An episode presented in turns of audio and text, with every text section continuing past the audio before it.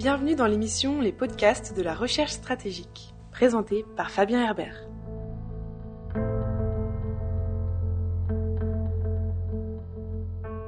Bienvenue pour ce nouvel épisode des podcasts de la recherche stratégique, un format audio consacré aux questions de sécurité et de défense internationale, créé par la FRS, la Fondation pour la recherche stratégique.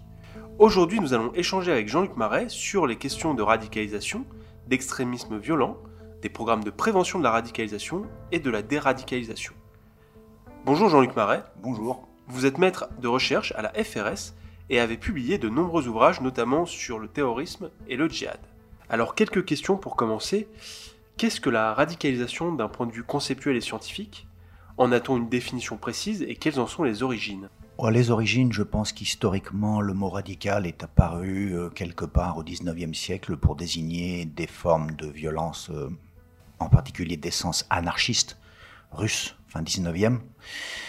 Euh, et puis ça a dû être utilisé aussi euh, pendant la Révolution française pour désigner des gens qui avaient des opinions euh, montagnardes, euh, très tranchées par exemple. Le mot terrorisme, lui, est une invention, euh, un mot d'origine française associé à la Révolution, la terreur.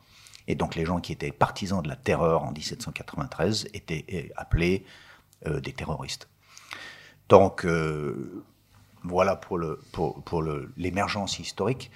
Euh, en ce qui concerne la définition, la définition la plus robuste que je connaisse d'un point de vue scientifique, c'est celle qui a été euh, produite en début du programme de recherche euh, qui s'appelait Saphir et qui datait du début milieu des années 2000 et qui définissait la radicalisation violente ainsi, c'est un processus non linéaire et multivariable qui peut concerner toute personne,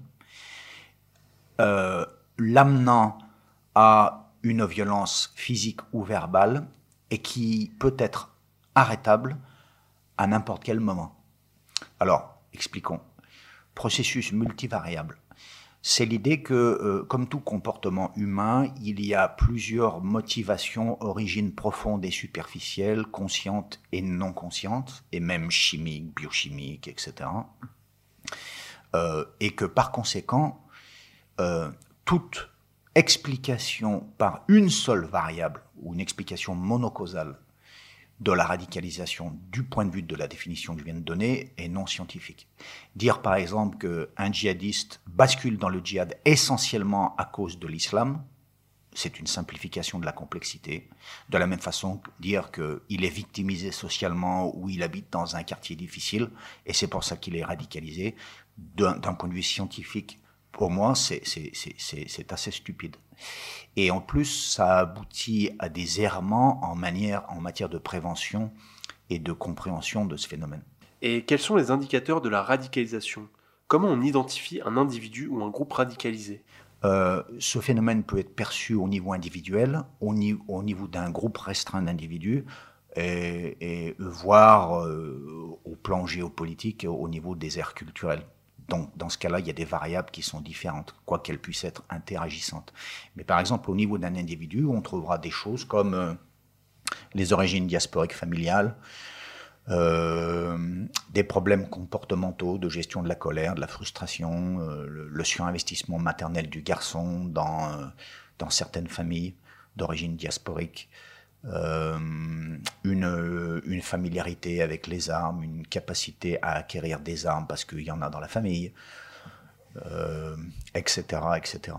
Donc, euh, et, ces, variables interagissent dans un individu d'une manière dynamique. C'est-à-dire que parfois, une crise de colère, je simplifie, mais une crise de colère peut aboutir à une violence physique extrême, alors que dans une sorte de raptus de violence, alors que euh, dans d'autres circonstances ou deux heures après, l'individu sera euh, plus calme.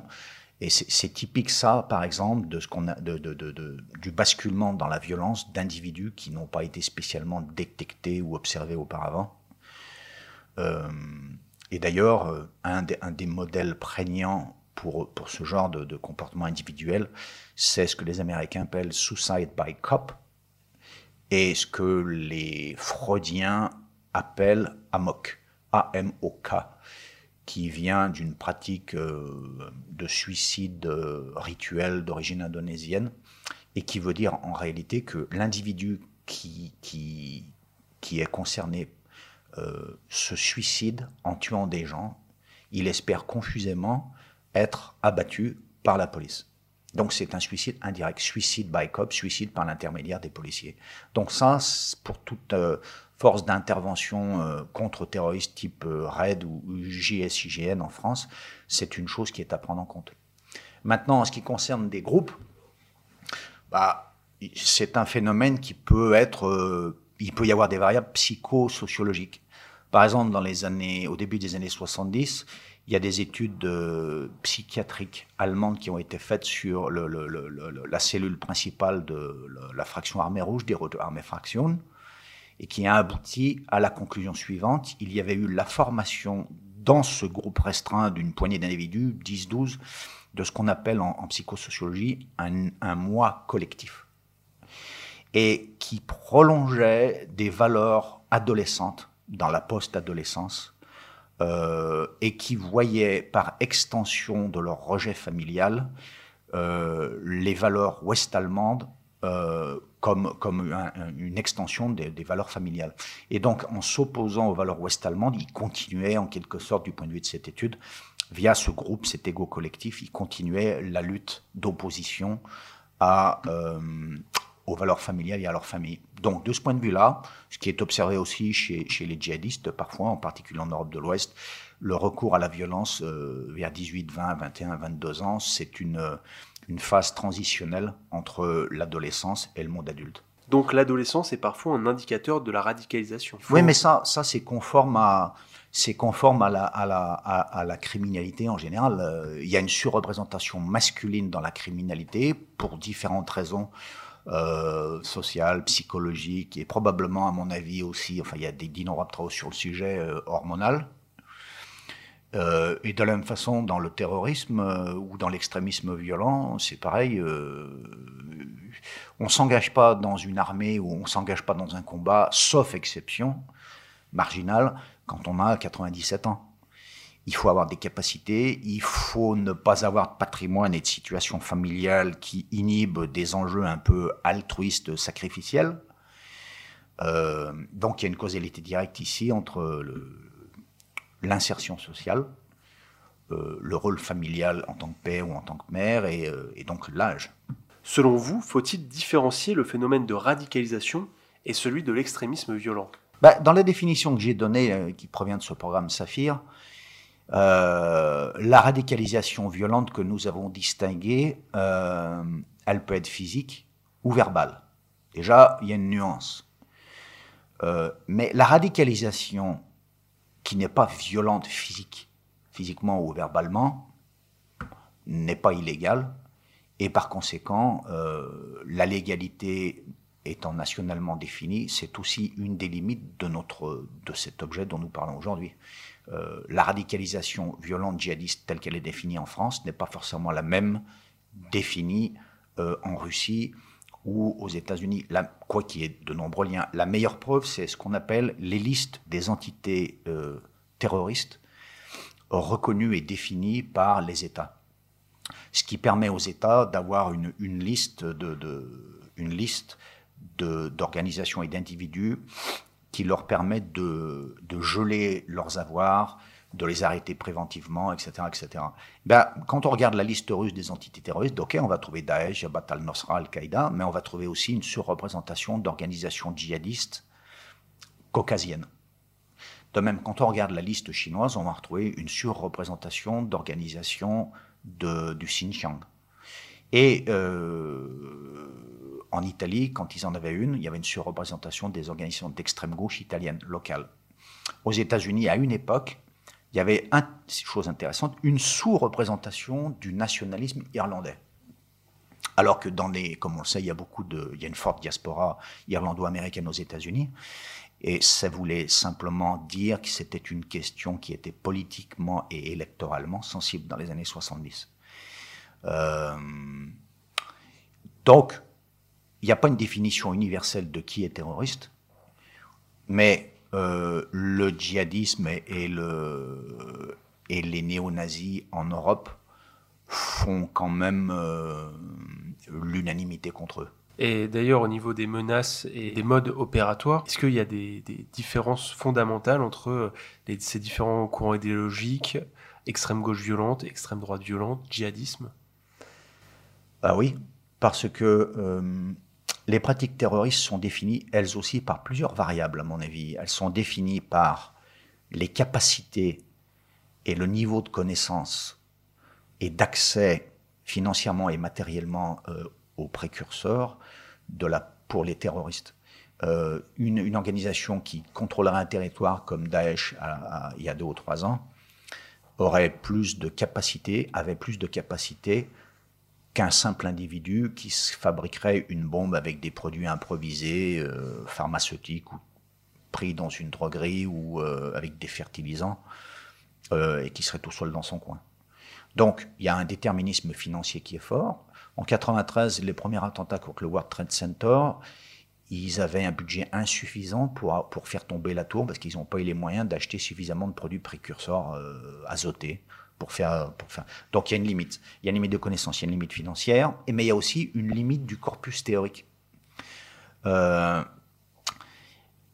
si dans le corpus théorique auquel on adhère, il y a une valorisation symbolique, rituelle du suicide, perçu comme moyen d'accéder à une situation meilleure dans un au-delà, il est clair que l'attentat suicide est pratiquement possible en termes d'effectifs.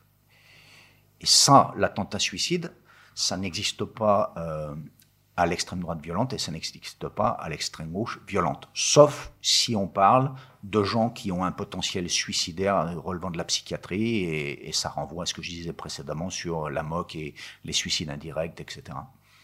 Donc euh, il y a des, effectivement, il y a des corpus, euh, de même le ciblage. L'extrême gauche violente dans les années 70 ciblait ce qu'ils appelaient des cibles anticapitalistes. Donc l'OTAN, des grands patrons, des industriels fabriquant des armements, etc. Et de la même façon, les, néo-nazis, style euh, Breivik par exemple, ont ciblé des, jeunes qui étaient euh, en faveur du multiculturalisme et de la social-démocratie. Donc euh, voilà, il y a des déterminismes forts pour l'élaboration des, des cibles et des modus operandi. Vous avez également travaillé sur des programmes de prévention de la radicalisation. Est-ce que vous pouvez un peu nous en parler? Ça, ça, ça, ça vient d'Europe du Nord et probablement de la sphère culturelle protestante, c'est-à-dire en clair des Pays-Bas et de l'Allemagne. Vers 2002-2003, euh, et je pense que c'était proportionnel euh, au plan euh, interne au soutien aux Pays-Bas en particulier de la politique étrangère des États-Unis au Moyen-Orient, euh, l'invasion de l'Irak, etc., ils ont adopté des programmes de prévention. Euh, du djihadisme en particulier. Et ils l'ont fait, et en, Allemagne, c'était plutôt historiquement euh, contre le néonazisme, dans les années 90. Et en Scandinavie aussi. Et ils l'ont fait, pourquoi? Eh ben, parce que je pense qu'il y a un lien, il y a une causalité directe avec des manuels qui existaient au XVIe, XVIIe siècle dans les communautés protestantes, aux Pays-Bas et en Allemagne. Et c'est des manuels où, c'était des méthodes pour qu'un individu, un mauvais croyant, puisse s'amender lui-même, moralement, éthiquement, religieusement, en toute transparence au sein de sa communauté et, et au vu de sa communauté. Et donc il y avait une correction euh, émotionnel, éthique qui était recherché, moral. Et donc je pense que là, on a un lien direct avec les programmes actuels. Je pense qu'il y a une explication protestante. C'est pour ça que c'est apparu en Europe du Nord d'abord, avant d'apparaître dans les pays latins. Il y a aussi un autre aspect qui est typique de l'Europe du Nord, c'est euh, la psychologie euh, comportementaliste cognitiviste alors qu'en France, on le sait, jusqu'à une époque récente en tout cas, il y avait un, poids très important du freudisme et de la psychanalyse. Mais comme tous les programmes qui ont été mis en place en Europe du Nord et qui ont été étudiés par l'Union européenne et par les programmes auxquels j'ai participé, euh, c'était clairement la voie cognitiviste comportementaliste qui était étudiée et appliquée. Ça a un avantage, c'est que ça permet des programmes, des corrections émotionnelles. Ça, c'est un postulat qu'un freudien trouverait euh, insupportable, mais ça permet des corrections émotionnelles qui, soient, qui sont davantage évaluables par des outils euh, quantitatifs et qualitatifs, et qui donc permettent une mise en place pragmatique d'outils et de programmes. Je pense que l'origine de ces programmes, on peut la trouver aussi dans les pays arabes, en ce qui concerne en particulier le corpus théorique de distanciation à l'endroit du djihad, considéré comme lutte armée, Arabie saoudite, Maroc en particulier. Pouvez nous donner quelques exemples de, ces méthodes de, prévention, euh, de ces outils? Ah bah, Au Maroc, euh, les programmes qu'ils font, euh, ils ont une grande force par rapport à nous, c'est que les, les gens qui sont membres de ces programmes et qui travaillent avec des détenus ou avec ce qu'on appelle des bénéficiaires, c'est-à-dire des gens qui reviennent de Syrie ou des gens qui sont radicalisés ici ou là, c'est des gens qui eux-mêmes sont musulmans. Donc il n'y a pas le biais qu'on a parfois dans nos pays ouest européens, que ce sont des gens qui sont athées ou non musulmans. Donc ça, c'est une difficulté supplémentaire. Ce qui veut dire que concrètement, j'ai observé des travaux euh, marocains, j'ai échangé avec des praticiens marocains, ils ont beaucoup moins d'hésitation que nous, nous pouvons en avoir en France, surtout qu'il y a aussi cette idée de la neutralité euh, laïque, y compris en détention, euh, à, parler de l'islam, d'une recontextualisation, de dire que le djihad armé, c'est une stupidité théologique, etc. etc. Donc, euh, il y a des fondations royales au Maroc qui font du travail vraiment très proactif euh, au point d'ailleurs qu'il y a une formation théologique euh, qui est assurée en France euh, par le Maroc. Parce qu'on n'a pas forcément toujours l'expertise en France. Mais l'expertise en France est, meilleure que ce qui existe dans d'autres pays, qui ont pour autant un phénomène djihadiste d'origine diasporique, comme en Espagne. en France, on, commence quand même à avoir une production d'islam contextualisé avec une expertise qui est quand même, euh, en termes d'herméneutique, de compréhension de l'islam, etc., qui commence, euh, qui, est quand même très, très, très solide, robuste. Donc ça nous aide, mais il y a une position a priori biaisée parce qu'on n'est pas une terre d'islam. Comment on évalue ces programmes de prévention? Ça, c'est une question euh, très complexe. Et la, la vérité m'oblige à dire que les puissances publiques payeuse. Au départ, en tout cas, vers 2003, 2004, 2005 en Europe du Nord et puis en France vers 2011, 2012, 2013, n'ont pas forcément été sensibles à cette question. Comme si, quelque part, les hauts fonctionnaires en charge n'avaient pas pris conscience qu'il fallait quand même vérifier. Et comme si, encore, le plus important, c'était d'avoir un bénéfice politico-médiatique montrant qu'on n'utilisait pas seulement la répression policière ou militaire antiterroriste, mais qu'on faisait aussi de la prévention. Donc, bien souvent, c'était un label qui permettait de communiquer. Et je pense qu'en France, au début en tout cas, il y a eu des expériences qui n'étaient pas scientifiquement robustes, parce que c'était le premier qui avait répondu à l'appel d'offres, ou qui avait eu un choix administratif fondé sur une mauvaise base scientifique, voire pas du tout scientifique et que pour des raisons routinières administratives, on s'est lancé dans des programmes sans les évaluer parce que l'essentiel, c'était euh, bah, un peu la communication. Et puis, euh, et puis la priorité, une priorité immédiate, euh, etc.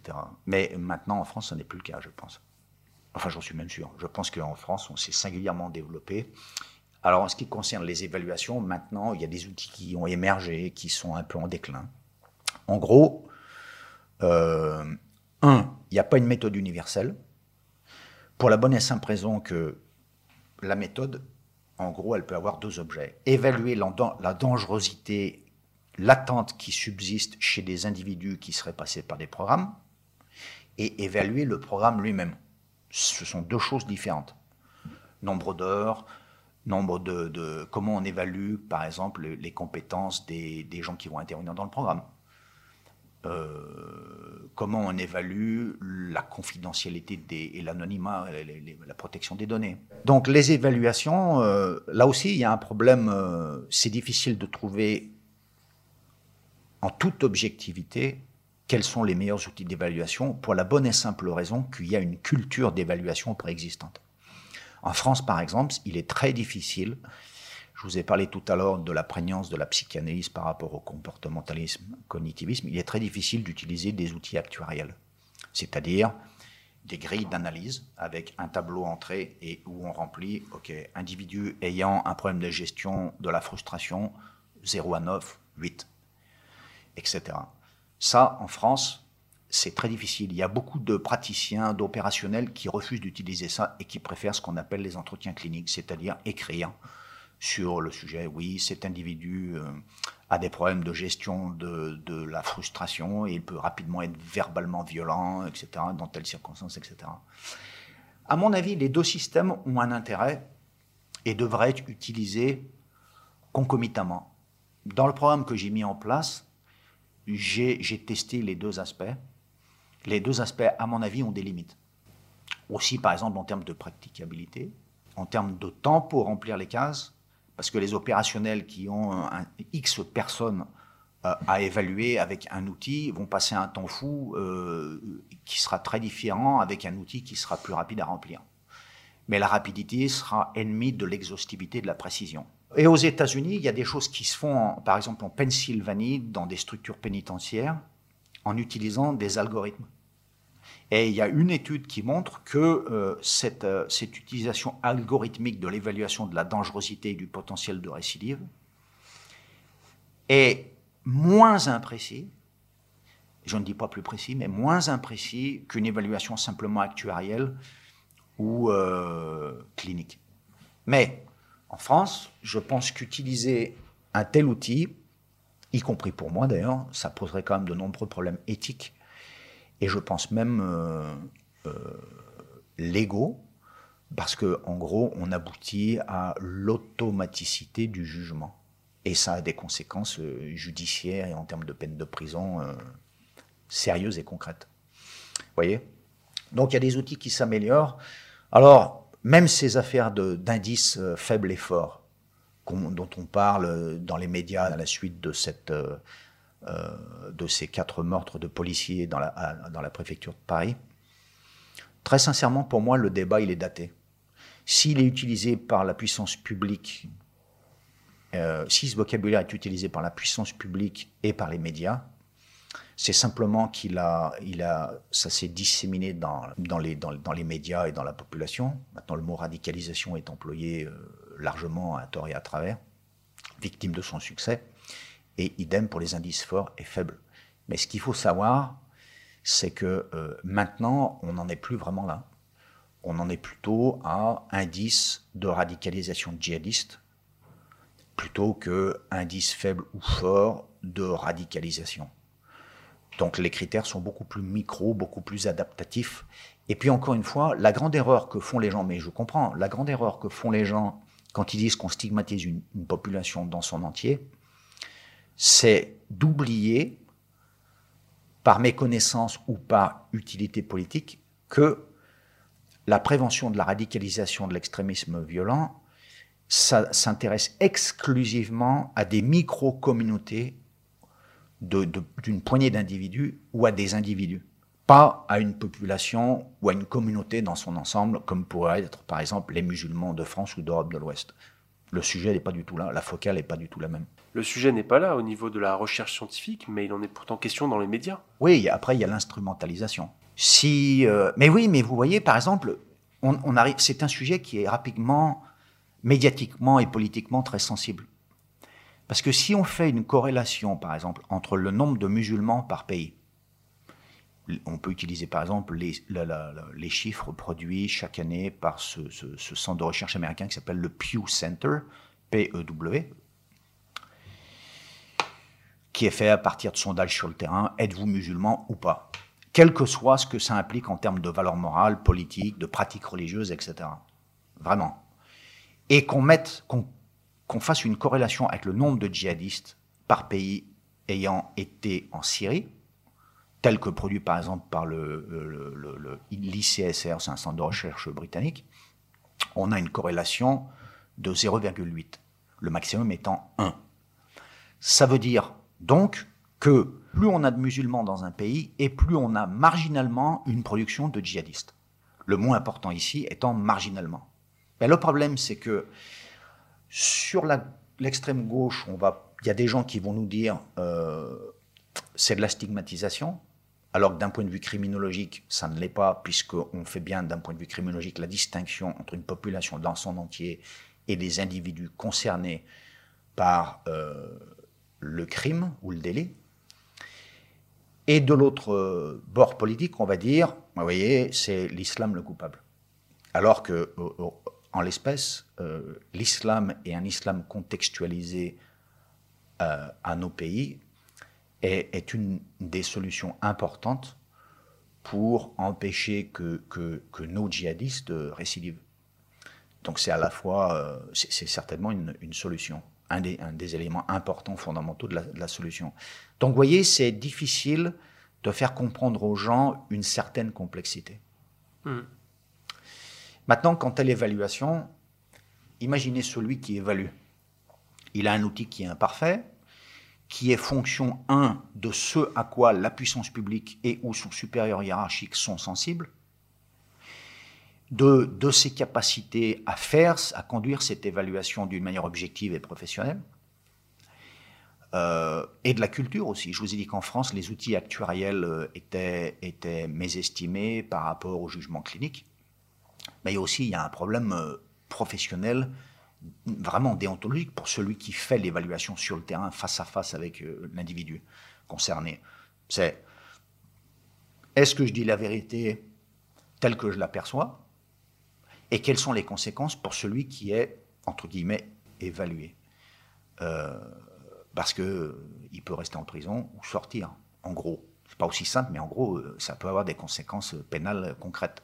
Et puis, si jamais on dit d'un individu qu'il n'est pas dangereux, qu'il est calme, qu'il gère sa violence, sa frustration, qu'il a, qui s'est beaucoup distancié de l'idéologie djihadiste, etc., et que cet individu, une fois qu'il est sorti, euh, fait quatre morts, c'est très lourd euh, professionnellement pour n'importe qui en charge de l'évaluation.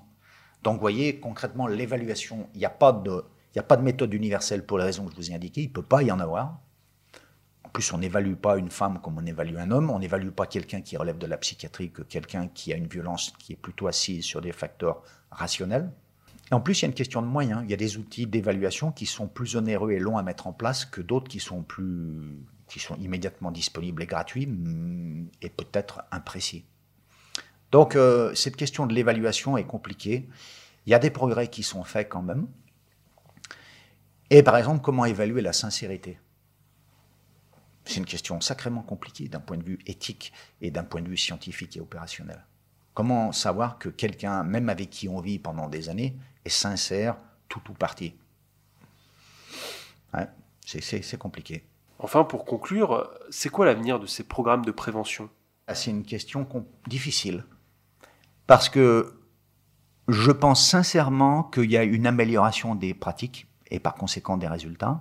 Mais il peut y avoir un. Ça dépend de la quantité des bénéficiaires potentiels ou des personnes qui vont passer par ces programmes à l'avenir ce qui nous renvoie par exemple à la géopolitique du monde arabo-musulman et de l'Europe de l'Ouest dans les années qui viennent. S'il y a une nouvelle terre de djihad qui se cristallise à proximité immédiate de l'Union euh, européenne ou de la France, il y aura une accessibilité aisée. Et donc, euh, il pourra y avoir, euh, si les concepts qui seront promus par cette terre de djihad à ce moment-là sont suffisamment attractifs, il y aura une grande mobilisation. Si c'est une terre de djihad qui est plus lointaine de l'Union européenne, par exemple les Philippines, il y aura une, difficulté matérielle et il n'y aura pas de liens familiaux diasporiques très élevés, ce qui fait que la mobilisation sera potentiellement moins importante. Ou l'Asie centrale. Ou l'Asie centrale, ou le Xinjiang, que sais-je encore. Donc il y a ça, et puis il y a aussi il y a une question euh, politique euh, domestique typique. Euh, il n'est pas certain qu'un jour en France ou en Europe de l'Ouest, il n'y ait pas un État, une administration qui décide que la répression seule doit prévaloir et que la prévention n'a aucun intérêt, qu'elle est chère, qu'elle est difficilement vérifiable, évaluable, etc. etc. C'est aussi une question de société en réalité. Donc euh, rien ne prouve que dans cinq ans, ce genre de programme existera encore, c'est aussi une question de choix politique. Et rien ne prouve s'il existe encore que ça sera ils auront la même forme qu'à l'heure actuelle. Parce que il y a des progrès, il y a des pratiques émergentes qui sont peut-être des progrès, qui ont plus d'impact. Et puis aussi parce que le djihadisme actuel ne sera peut-être pas le djihadisme de demain Et, de la même façon, il y aura peut-être des formes politiques radicales, violentes, nouvelles, qui seront davantage un problème sociétal dans 5 ou 10 ans qu'elles ne le sont aujourd'hui. Merci Jean-Luc Marais. Je vous en prie, merci. Merci à vous qui nous écoutez. Si vous voulez suivre les activités des chercheurs de la FRS, rendez-vous sur notre site internet. Vous pouvez également nous suivre sur les réseaux sociaux. Enfin, n'hésitez pas à faire un tour sur notre page YouTube. Vous y trouverez de nombreuses vidéos sur des sujets divers et variés, toujours en lien avec les politiques de défense et de sécurité internationale. Merci et à bientôt pour une nouvelle émission. C'était les podcasts de la recherche stratégique, présentés par Fabien Herbert.